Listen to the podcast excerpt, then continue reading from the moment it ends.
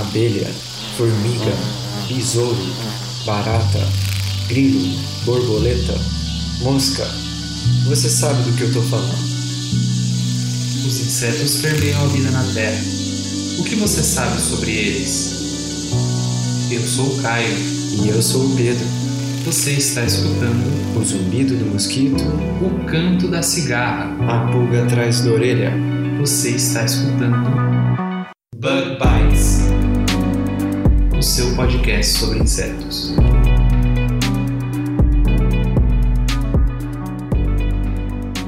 Seja muito bem-vindo a mais um Bug Bites.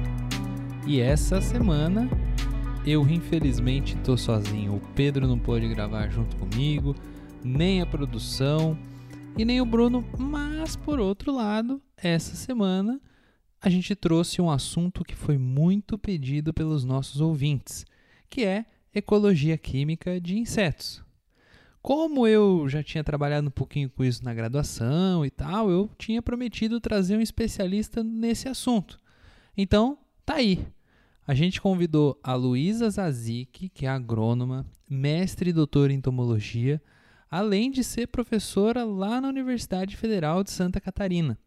E ela contou pra gente tudo sobre ecologia química de insetos. Mas antes da gente ir para o nosso episódio dessa semana, eu preciso dar alguns recadinhos. E o primeiro deles é que se você está escutando a gente pela primeira vez e você não conhece podcast e quiser aprender como faz para escutar o Bug Bites do seu celular ou até mesmo lá no seu computador, lembrando também que a gente está no Spotify, é só você entrar em bit.ly barra assine o bebê e assistir um vidinho que a gente fez lá no nosso canal no YouTube, onde eu ensino você a assinar no seu celular gratuitamente, tanto pelo seu celular iOS da Apple, quanto pelo seu celular Android. Beleza? Então, tá dado o recado, vamos lá para a entrevista que a gente gravou com a Luísa.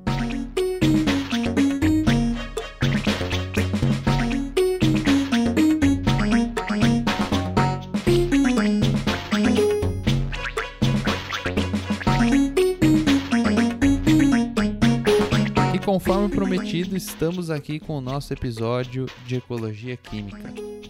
Você já parou para pensar em como que os insetos são capazes de se comunicar em um ambiente? Enquanto nós, os seres humanos, a gente possui a comunicação visual, como por exemplo placas, gestos, a nossa escrita, as cores, como por exemplo a cor do semáforo, ou ainda até mesmo a comunicação sonora, a fala, os sons, esse podcast que você está escutando. E no caso, os animais eles também são capazes de se comunicar em diversas maneiras, como por sons, comportamentos e até mesmo através do cheiro. Mas como é que um macho ele é capaz de encontrar uma fêmea na copa de uma árvore, por exemplo? Ou como uma formiga encontra o seu caminho até o ninho? Ou então como um parasitoide vai encontrar sua presa dentro de um milharal que tem milhares de pés de milho? Para responder essas perguntas e nos contar também um pouquinho da maneira como os insetos são capazes de se comunicar e receber as informações do ambiente que ele vive, a gente convidou a nossa amiga Luísa Zazik, que é professora lá na Universidade Federal de Santa Catarina, para falar para a gente um pouquinho sobre ecologia química de insetos. Seja bem-vinda, Luísa, ao Bug Bites. Oi, Caio. Obrigada pelo convite. Sempre é uma satisfação a gente poder falar do que gosta, né? Eu fico muito feliz também de estar conseguindo trazer você aqui. Você é uma das pessoas que trabalhou comigo quando eu trabalhei lá no laboratório de ecologia química. A gente já vem tentando algum tempinho aí agendar essa conversa, né? Que bom que agora deu certo, né? É, Caio, que bom que agora a gente conseguiu alinhar né, os ponteiros para trazer informação pro pessoal. Tá pronta? Vamos lá para as perguntinhas aqui que a gente separou para contar para os nossos ouvintes sobre ecologia química? Claro, vamos embora.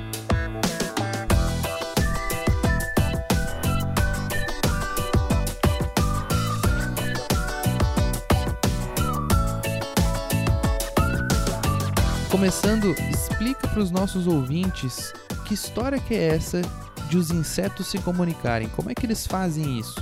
Bom, é, os insetos, né, da mesma forma que a gente, precisam se comunicar de alguma forma. Só que eles não têm uma maneira única para se comunicar.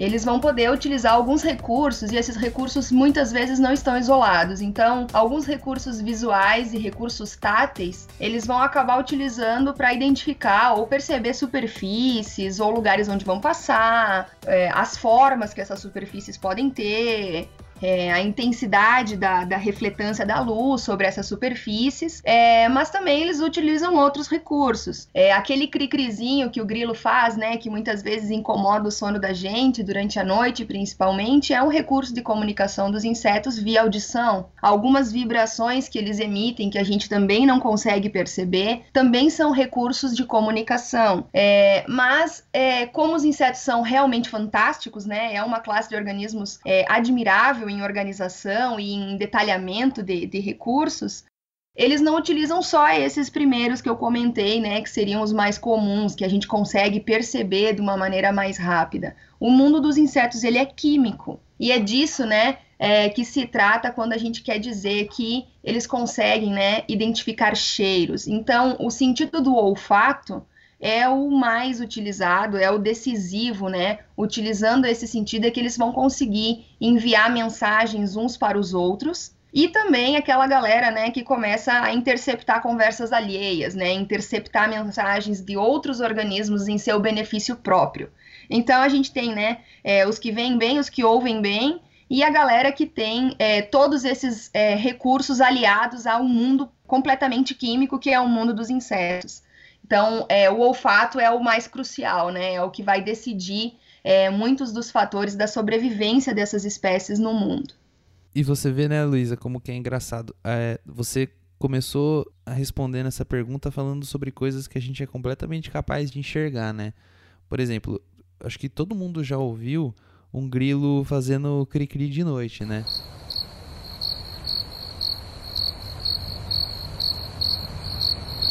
E isso é uma coisa que ela é completamente assim palatável para nós, para os seres humanos, né? A gente acha que a gente é tão importante que só as coisas que a gente vê, que a gente sente, que a gente é capaz de, de localizar são importantes, né? A gente não consegue imaginar que os insetos eles vão ter maneiras de se comunicar que não sejam maneiras que a gente consiga receber essa mensagem, né? Por exemplo, o próprio cri-cri a gente consegue escutar. Agora, toda essa parte de, de, de cheiros e tudo mais dos próprios insetos, a gente não consegue ver isso. Sabe assim, uma pessoa leiga, ela não consegue perceber que isso está acontecendo, né? E isso é muito interessante. E foi justamente para isso que foi criada essa área de estudo de entomologia, que é a ecologia química, né? Para estudar como é que esses insetos fazem tudo isso. Você pode contar um pouquinho mais para a gente o que, que é essa ecologia química, o que, que ela estuda? Claro. É, a ecologia química ela é uma, uma parte, né, um braço da ciência que vai compreender todos esses fenômenos de uma forma complexa. Vamos traduzir essa informação né, é, em outra forma de, de, de comunicar, né? Tá bem dentro do contexto. Então, a ecologia química vai tratar de descobrir qual é essa mensagem que está sendo transmitida via química, né? Via compostos químicos, aldeídos, ésteres, e aquele lance todo de química orgânica, né, que a gente aprende na escola e depois a gente vai, vai passando na faculdade de novo. Mas essa mensagem que é transmitida quimicamente tem um papel ecológico muito importante. Então, o papel dessa mensagem associado, né, ao veículo dessa mensagem propriamente dita, que é que são compostos químicos, é que vai decidir se quem está mandando e quem está recebendo é, precisa desempenhar alguma coisa. Então, é, a ecologia química é uma ciência que nunca está isolada. Então, é, a mensagem que está sendo enviada por um organismo, que a gente chama de organismo receptor, é, vai ser recebida né, pelo outro organismo, mas é, o que está escrito, né? Como se fosse passar um bilhetinho de um para o outro, só que esse bilhetinho ele é invisível e muitas vezes ele é imperceptível por nós humanos. Então essa mensagem é que diz ali o que, que precisa fazer. Então, se um organismo A envia uma mensagem para um organismo B, esse organismo B precisa desempenhar uma ação, né? É, um, uma relação de ação e reação. Ele recebeu a informação e precisa fazer alguma coisa. E esse alguma coisa que é o lance da ecologia. Então, por exemplo, entre um macho e uma fêmea, a fêmea emite é, o feromônio em algumas espécies, outras o macho tem essa, essa importante missão, e quem recebe na outra ponta precisa chegar até ele para que a cópula aconteça. Entre esses organismos, a gente tem é, uma comunicação dentro da espécie, né? Mas fora da espécie, que é aquela galera que intercepta a mensagem dos outros, também isso pode acontecer. Tipo, uma aranha pode imitar a mensagem química de uma mariposa. E aí, aquele macho que inicialmente achava que ia encontrar a fêmea, encontra a teia da aranha. Ela consegue é, reproduzir aquela mensagem, tipo um telefone sem fio que foi cortado. No meio do caminho, alguém mais ouviu aquela mensagem, é, que é química, e conseguiu reproduzir ela de forma a benefício próprio, né? No caso, a aranha achou uma forma mais inteligente de caçar do que só ficar esperando que alguém caísse ali por acaso. E você vê, né, que que interessante que é tudo isso, né? A gente fica observando os insetos, como que eles se comportam, né? Como que eles são capazes de fazer todas essas coisas e a gente não consegue imaginar que tem um mundo todo por trás disso, né? Mas, Luísa, você mesma falou, né, que existem diversos tipos de químicos, né, que os insetos eles usam. Eles existem os cairomônios, existem os feromônios, e feromônio é uma palavra que está assim meio que em evidência nos últimos anos, né? Explica para o nosso ouvinte o, o, que são esses tais feromônios. Perfeito, os feromônios eles estão em evidência, né, nos últimos anos. É, e eles são aquelas substâncias, né? Aquelas são aquelas mensagens que vão acontecer entre indivíduos da mesma espécie. Então, é aquela conversinha química dentro de casa, né? É, entre indivíduos que compartilham as, as mesmas características, né? E é uma mensagem é, criptografada, uma mensagem secreta entre irmãos ou entre indivíduos, né? É, de populações próximas que, que compartilham a mesma espécie. E você sabe dizer pra gente, Lu, quando é que foi descoberto o primeiro feromônio? Porque assim, hoje que a gente sabe que isso tudo existe, parece assim, relativamente simples de conseguir entender isso, né?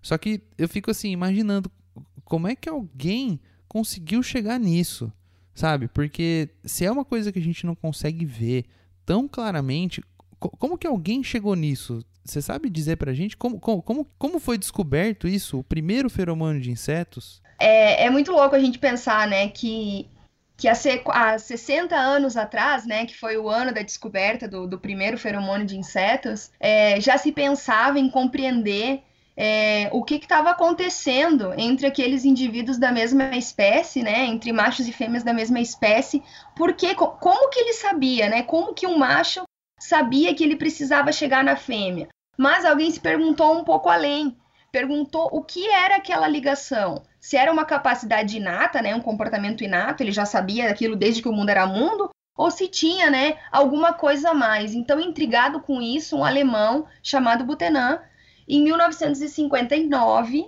então esse ano nós vamos cumprir, é, comemorar na realidade, né, os 60 anos dessa descoberta, e 60 anos em ciência é um passe de mágica, né? passa voando. E a gente teve é, essa satisfação aí de ficar sabendo que o Butanã isolou o primeiro feromônio em 59. Então, o que aconteceu? Esse alemão ficou intrigado é, com essa comunicação que estava acontecendo e o que era aquela mensagem que ele não enxergava, né? Não conseguia capturar essa informação, mas que fazia com que os machos se orientassem em direção às fêmeas do bicho da seda. Então, é, ele fez uma série de testes, né, com cerca de 500 mil fêmeas foram estudadas, até ele capturar essa informação, e essa informação era química. E aí, né, depois de muito, é, de muito trabalho, de muito esforço, ele conseguiu isolar o primeiro feromônio de insetos que foi é, chamado de bombicol.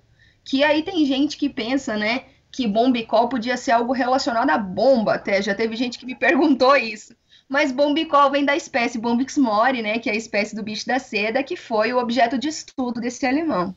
E você vê, isso vai de encontro justamente com o nosso episódio anterior aí, o episódio 38, que a gente falou sobre Bombix mori, a gente falou sobre os bichos da seda a gente falou da importância deles na ciência, né? E é muito engraçado também a gente pensar que, como você falou, o Butantan ele usou 500 mil mariposas, não foi? Foi, foi 500 mil. Trabalhou muito esse alemão aí.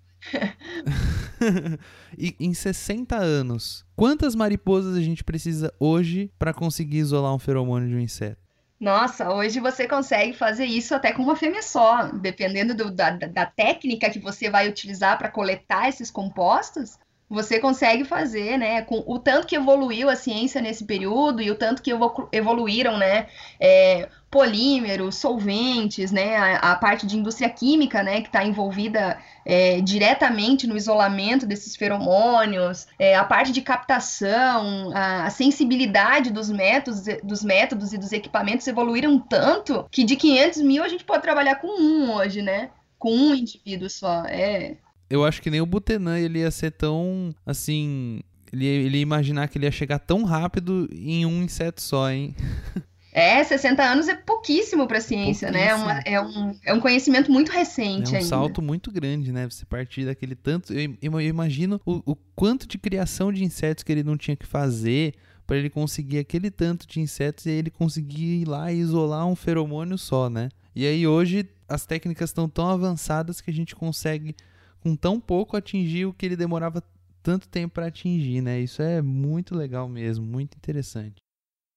Mas, Luísa, explica pra gente, assim, qual que é essa relação toda que tem esses feromônios e o comportamento dos insetos? Você falou que eles são importantes, por exemplo, para o macho encontrar uma fêmea, para a forma que os insetos se relacionam. Eu já ouvi falar também que tem uma história aí que as formigas elas são guiadas por feromônio. Explica pra gente essa relação. É aquilo que a gente vinha conversando. O mundo deles é completamente químico. E uma coisa não acontece sem a outra. Você não tem como isolar é, uma mensagem química transmitida por um feromônio do comportamento. Um não acontece sem o outro. Por exemplo, é, nesse primeiro feromônio, né, tipo de feromônio que a gente chamou, dessas moléculas que são voláteis e que fazem com que os machos encontrem as fêmeas ou com que os machos sinalizem para as fêmeas é, para encontrar o seu parceiro para a cópula, isso não vai acontecer aleatoriamente. Existe todo um, um, processo né, vinculado ao comportamento reprodutivo desses insetos que faz com que haja liberação dessas moléculas num tempo certo. Então, é, os feromônios eles não estão constantemente é, sendo produzidos dentro do corpo dos insetos. Isso tem um gasto energético grande. Eles são organismos né, geralmente diminutos que precisam acumular energia é, que faça com que é, a energia do alimento seja transformada nessa molécula volátil. Então, isso tem toda uma sinalização dentro do corpo do inseto inicialmente, para que ele possa liberar isso para o ambiente, né? E aí as outras, as outras reações, né? O comportamento em reação ao a liberação dessas moléculas no ar, em liberação dessa mensagem química do que, que esse inseto precisa fazer.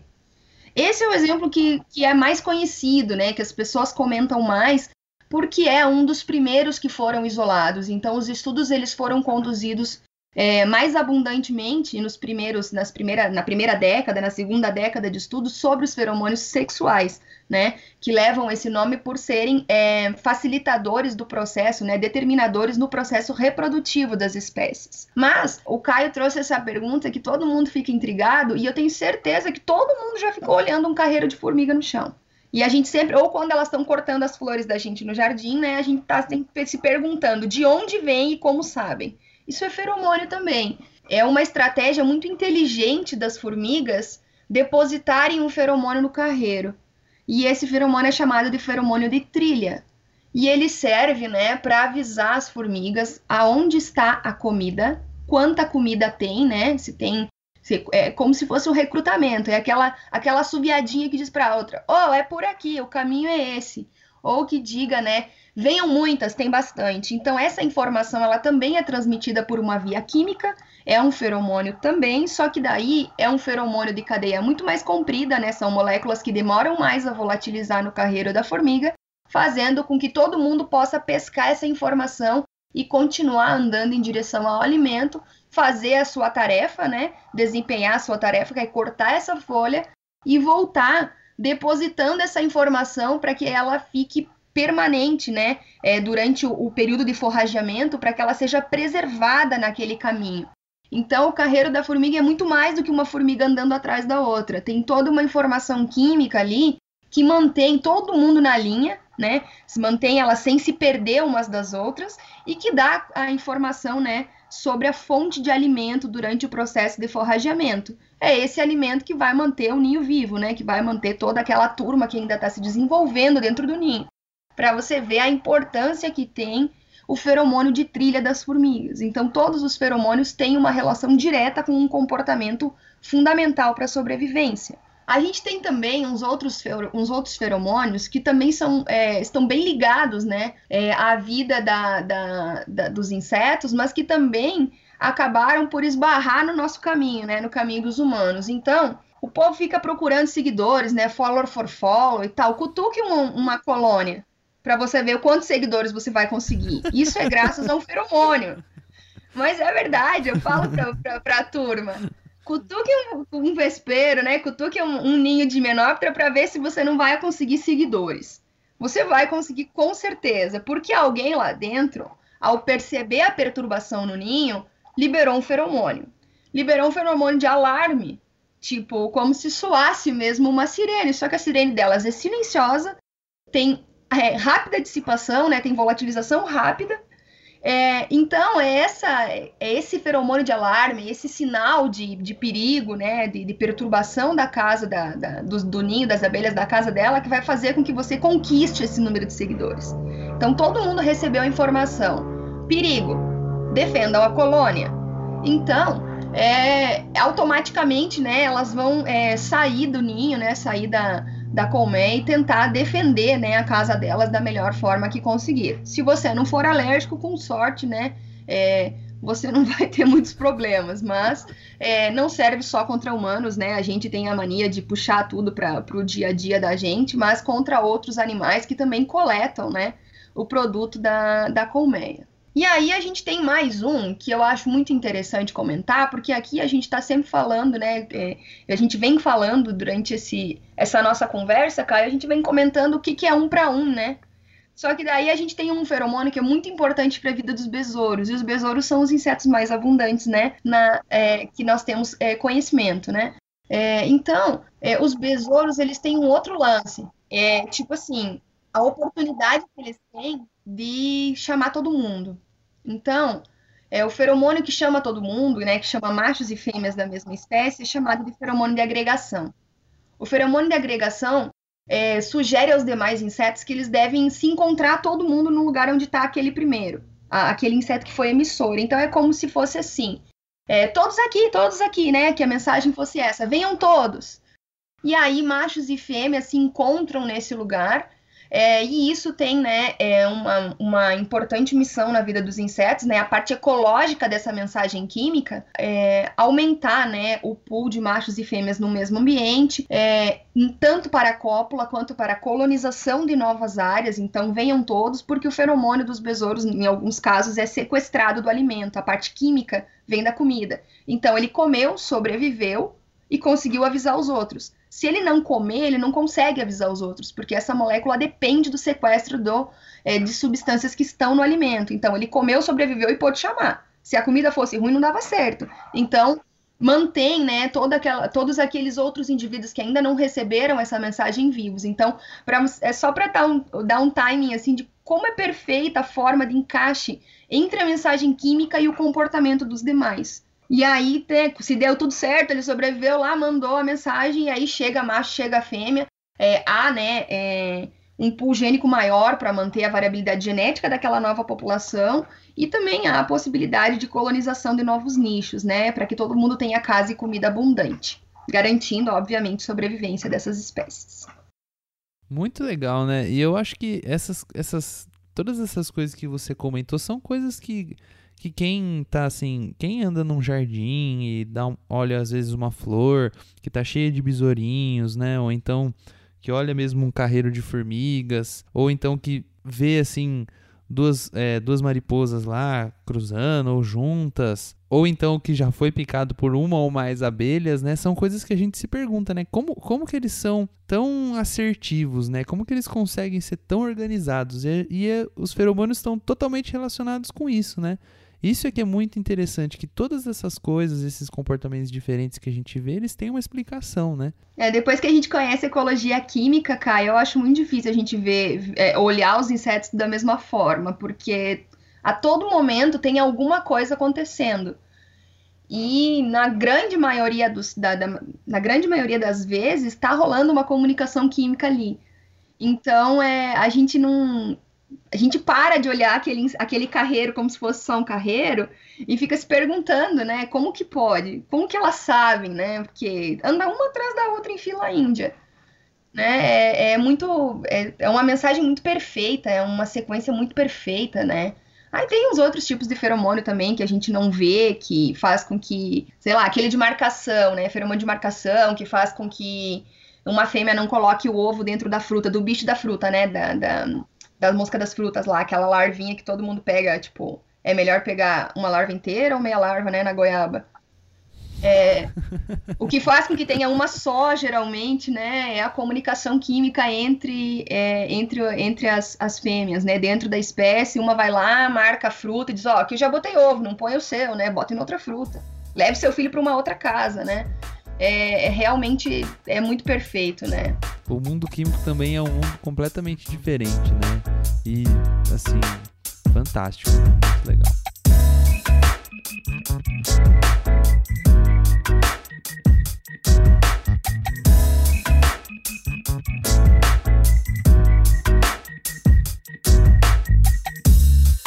Bom, Lu, você contou pra gente, né, todas essas coisas super interessantes de feromônios, né? Acho que se a gente ficasse aqui conversando sobre todos os tipos de feromônios, a gente ia ficar horas e horas aqui conversando, né? Mas explica pra gente por que que é importante a gente estudar os feromônios de insetos, a gente conhecer todas essas relações desses químicos com os comportamentos. Olha, é, para mim, estudar o feromônio, né? Estudar feromônios vai muito além do processo de, de identificação, ou da, ou da, parte laboratorial, né? Vai muito além. Para mim, estudar feromônios é compreender que existe uma forma íntima, única, dos insetos levar informação dentro da espécie. E além disso, é você conseguir utilizar esse conhecimento para estudar toda a, toda a dinâmica das populações, né? É, é entender como aquela população está ali, o que, que ela faz, por que, que ela desempenha determinadas ações, né? Determinados acontecimentos durante aquele período e conseguir observar é, todos os fatores que estão envolvidos para que ela sobreviva. Então, quando a gente tem essas informações, quando a gente entende que é, os estudos que a gente faz com feromônios, eles vão muito além do que aquele processo mecânico que a gente faz no laboratório, é, a gente consegue, né, é, planejar uma forma inteligente de interferir em populações de pragas, a gente consegue entender toda a engrenagem da vida do inseto, a gente consegue é, reinventar formas, né, e criar formas de captar essa mensagem e traduzir essa mensagem de uma forma química, inicialmente química, né, uma captação química inicial, para é, traduzindo ela para um processo ecológico importante, fundamental para a vida do inseto, e só depois que a gente consegue entender é, por que a gente estuda feromônios, né? E como a gente encaixa o feromônio, é, a relação entre a parte química e comportamental que a gente vinha, vinha conversando até agora, só a partir desse momento que você entende o que o inseto faz, captura a mensagem química e traduz ela é, em, outra, é, em outra abordagem, né, é que a gente consegue utilizar essa informação para manipular comportamento num processo de produzir alimentos, por exemplo, sabe? A gente consegue usar essa informação de uma maneira inteligente. É, traduz essa informação de uma forma inteligente para que a gente consiga interferir de forma racional nas populações, me referindo diretamente ao processo de produção de alimentos, que é a área que eu, que eu trabalho, né? Hum, interessante isso, hein, Lu? Porque ó, eu fiquei aí uns uns oito anos trabalhando na área acadêmica e agora que eu estou trabalhando aqui, aqui na fazenda, o pessoal cobra muito, muito meu assim em resultado, né? Tem como a gente usar todos esses essa história de ecologia química, de feromônios na agricultura? Conta para os nossos ouvintes algum exemplo que você tem, alguma história de uso real assim de feromônios na, na agricultura.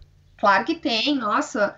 É, embora seja uma ciência nova, né, e muito, muito mística, né, porque a gente não enxerga, é, não percebe, né, não, não, como tu disseste no começo, a gente não tem, não, não é tão palpável, né, parece que, eu lembro que quando eu comecei a, a, a trabalhar com essa parte de, de ecologia química, o que eu mais me perguntava e o que eu mais tinha expectativa de ver era o feromônio, né, funcionando. Era, era você colocar a armadilha no campo e coletar, ou ver né, no túnel de vento, que só quem trabalha com isso tem a oportunidade de ver o inseto voando em direção à fonte emissora do feromônio ou ao isolado que você fez.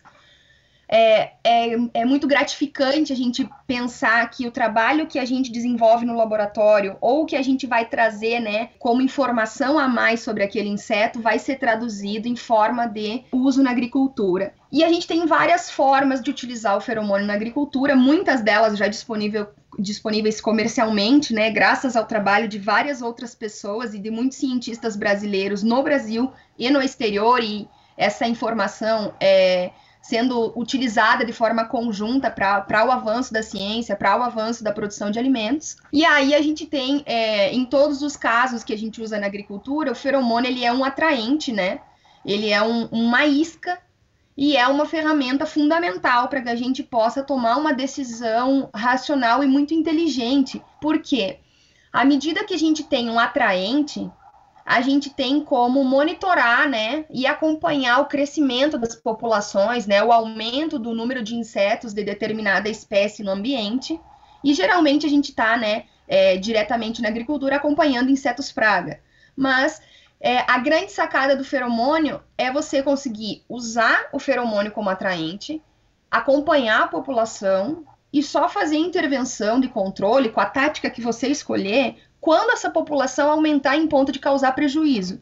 Então, quando houver né, é, insetos suficientes e que para aquela população de insetos se manter viva, ela, ela começa a dar prejuízo econômico, você consegue interferir naquela população de forma muito inteligente, muito sagaz, fazendo com que ela diminua, né, e esse risco de prejuízo econômico, de redução, né, é, da condição de produção de alimentos é, seja afastado. Então, a gente tem algumas formas de fazer isso, que seria né, a, a perdão, o monitoramento desse feromônio como atraente, é, e esse inseto fica coladinho num piso de uma armadilha. Esse piso é, é adesivo, então ele fica colado naquele piso. Isso é uma forma de fazer isso. E a gente também tem outras estratégias utilizando mes essa mesma armadilha, onde o feromônio continua sendo né, o ator principal, sendo atraente, a gente pode remover um número grande de inseto da área. Então, o inseto se orienta em direção ao feromônio e acaba caindo numa armadilha, num alçapão, por exemplo que no campo essas tecnologias o pessoal é o brasileiro já é muito criativo de uma forma geral. Mas é, o pessoal se reinventa a cada pouco reciclando recipientes criando novas formas né de, de, colocar armadilhas no campo de acordo com o comportamento do inseto. Por isso que o comportamento e o feromônio não se desmembram eles estão sempre é, eles sempre precisam se acompanhar né? Ou ainda a gente pode fazer essa coleta massal, removendo eles é, da área associado a um outro processo de tática de controle de pragas. Então, o que dá para fazer é usar o feromônio para atrair esse inseto para um local onde exista é, uma outra tática de controle associada que poderia a gente poderia exemplificar casos de contato por superfície de controle químico, né, onde haja a utilização de controle químico associada ao, ao feromônio, ao uso de feromônios, ou até armadilha isca de controle biológico, né, em casos de patógenos, onde o inseto que vai passar, né, que vai se, se guiar em direção ao feromônio, ele teria, ele se contaminaria, né, com esporos de um agente patogênico, por exemplo, num caso de controle biológico associado a feromônios. Então a gente tem, né, como manipular o comportamento desse inseto, como depois que a gente entende o que ele faz, é que a gente pode conseguir desenvolver estratégias para que ele tenha, né, essa população reduzida ou monitorada, né, utilizando os feromônios.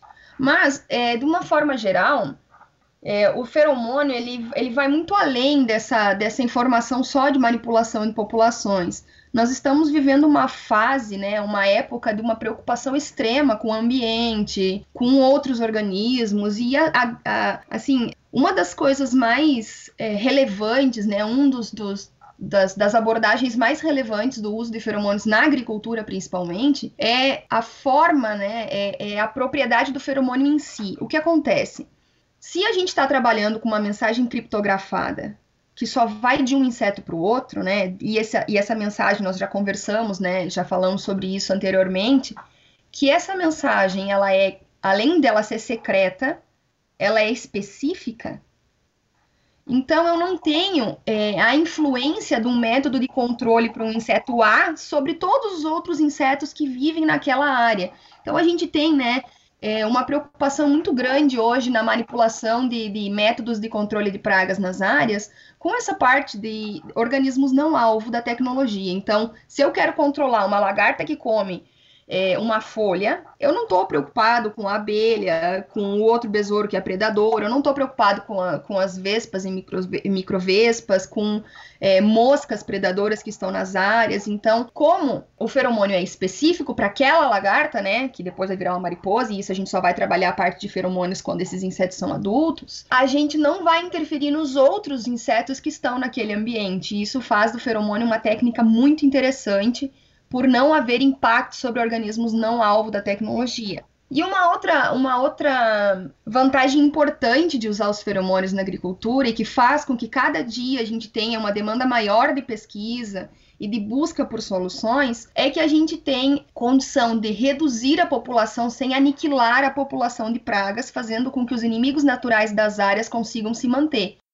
Uma, uma vespa parasitoide, né, ele, ela depende do corpo do hospedeiro, senão, e essa relação também ela é específica, ela é íntima entre esses dois organismos de espécies diferentes. Se eu aniquilar com todos os, os espécimens daquela, da, daquela determinada mariposa, por exemplo, como a gente vinha conversando, vai sumir o inimigo natural dela, ele vai sofrer também. Então, quando você monitora a população, você acompanha o crescimento dessa população e não aniquila ela de vez, maneja ela né, de forma é, bastante sagaz, você consegue manter esses inimigos naturais na área, você consegue é, equilibrar, né, manter essas populações num nível de equilíbrio. Fora é o fato de que nós não temos né, é, um teor de resíduos relevante. Então, os resíduos que, que vêm desses compostos que são químicos, eles se dissipam no ar e acabam se degradando. Então você não tem, né, contaminação de ambiente e tal, sendo uma tecnologia super limpa. Por isso que, claro, eu uma apaixonada pelo que faço, né? Gosto muito e acho que é uma técnica é, com muito futuro para a parte da agricultura principalmente, mas também para outros organismos, né, que não são só os insetos que têm esse tipo de comunicação. Mas é uma técnica inteligente, é uma técnica integrada e é uma técnica, do meu ponto de vista, é, equilibrada ecologicamente é fácil de manusear, você não precisa ter, né, um curso na NASA, vamos dizer assim, para manusear uma armadilha de feromônios. E o que é mais importante, é uma técnica eficiente.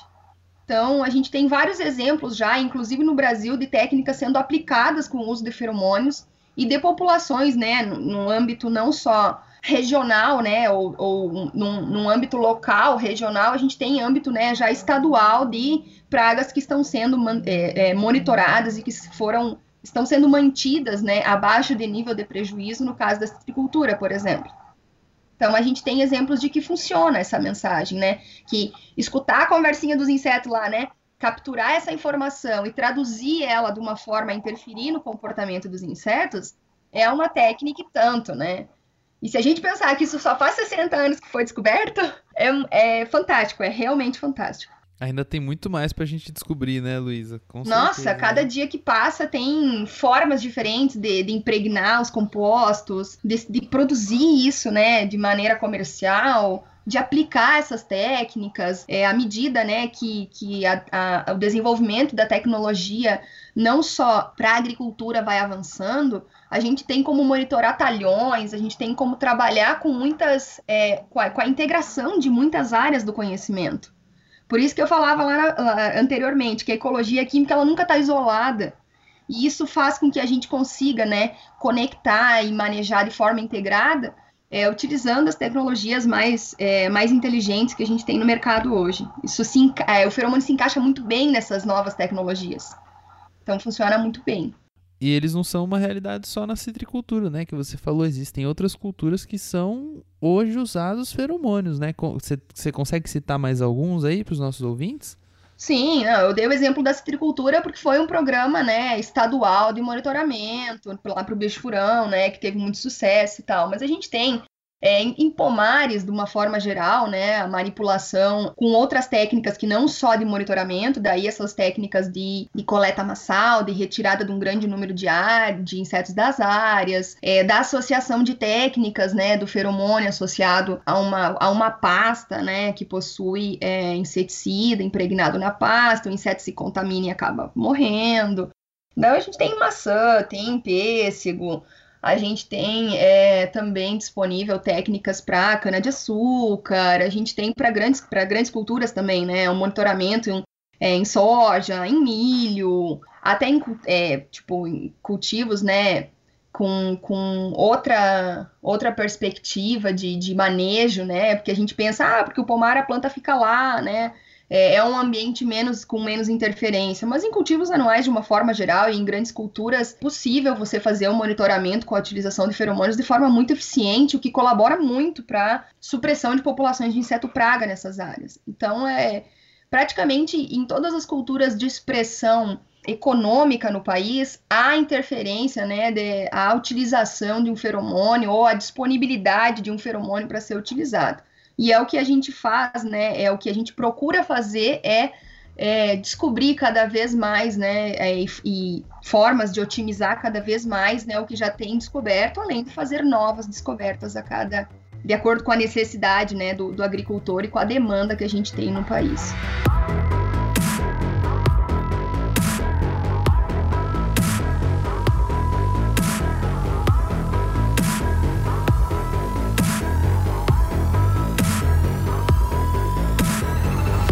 Luísa, infelizmente o nosso papo tá chegando no fim, né?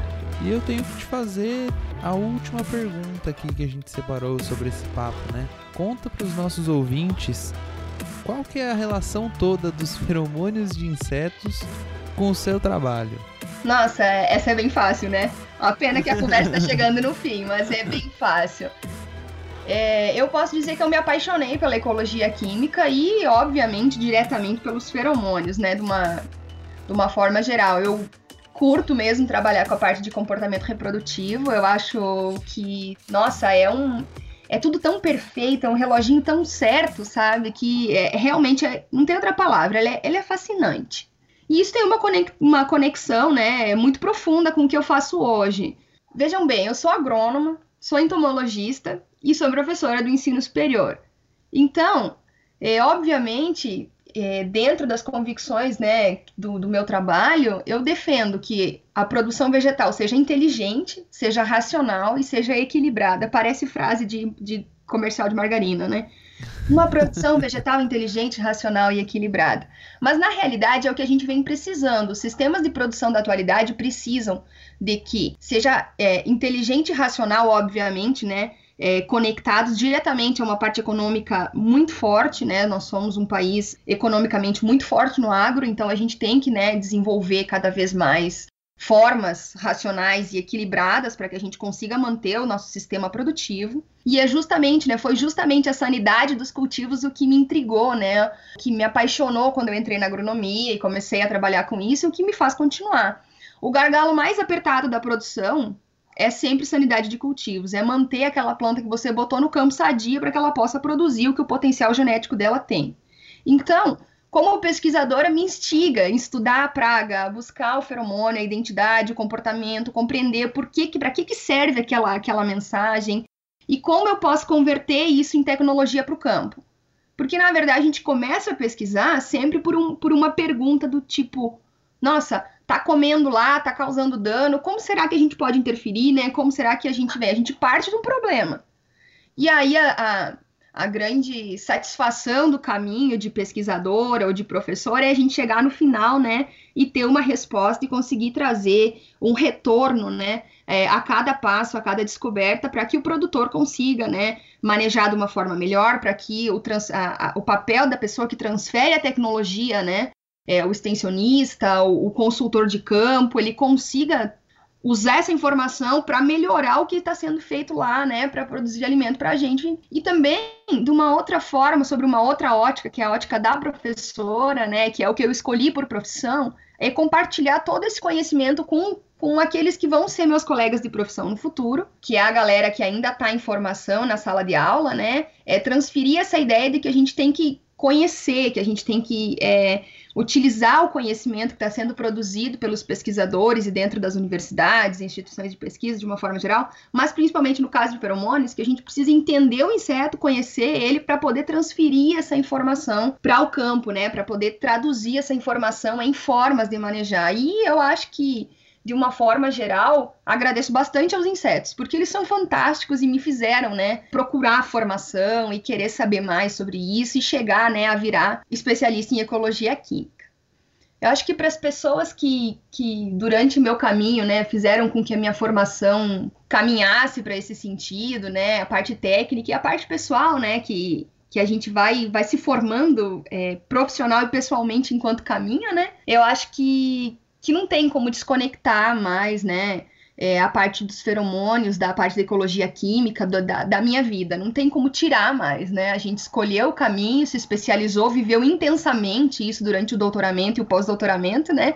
Não tem como a gente desmembrar isso. Ela está totalmente inserida na minha rotina e tem uma, uma, uma importância bastante grande no meu trabalho no dia a dia. Seja ela como professora, como pesquisadora, né? De qualquer forma, ele está sempre inserido. Muito legal, muito bom. Se alguém quiser conversar com você, te mandar um e-mail, te encontrar nas redes, falar com você de ecologia química, de agronomia, ou quiser saber como que é lá na Universidade Federal de Santa Catarina, como que o pessoal faz para encontrar você, para te contatar? Caio, para me achar não é muito difícil não. É, pode ser no meu, quiser falar comigo, escreva para mim, né? Pode ser por e-mail. É, o meu e-mail é luísa zazik@gmail.com. Como meu nome é meio confuso, é o hum. sobrenome principalmente, né? Se for, hum. bota Y, né? Põe consoantes sem fins, né? É, o que dá para fazer é, se não me encontrar, pode me procurar no site da Universidade Federal de Santa Catarina, né? No campus de Curitibanos, é onde eu estou sitiada. Ou você pode escrever para o pessoal da Bug Bites, que eles também te pod podem né, informar o meu contato para que você possa falar comigo. Você que me ouve, né? Que possa falar comigo. Muito bom. A gente vai deixar aqui, aqui na descrição desse episódio também Isso. o seu e-mail. Fica muito mais fácil. Claro. Muito obrigado, Lu, pela sua participação aqui. Eu acho que foi um papo muito legal. Espero que os nossos ouvintes tenham gostado, tenham aprendido um pouquinho mais sobre esse assunto, né? Então é isso. A gente vai ficando por aqui. Até semana que vem. Tchau. Certo, então. Agradeço o pessoal da Bug Bites até a próxima semana. Tchau! Eu sou simpática, gente. Que sucesso!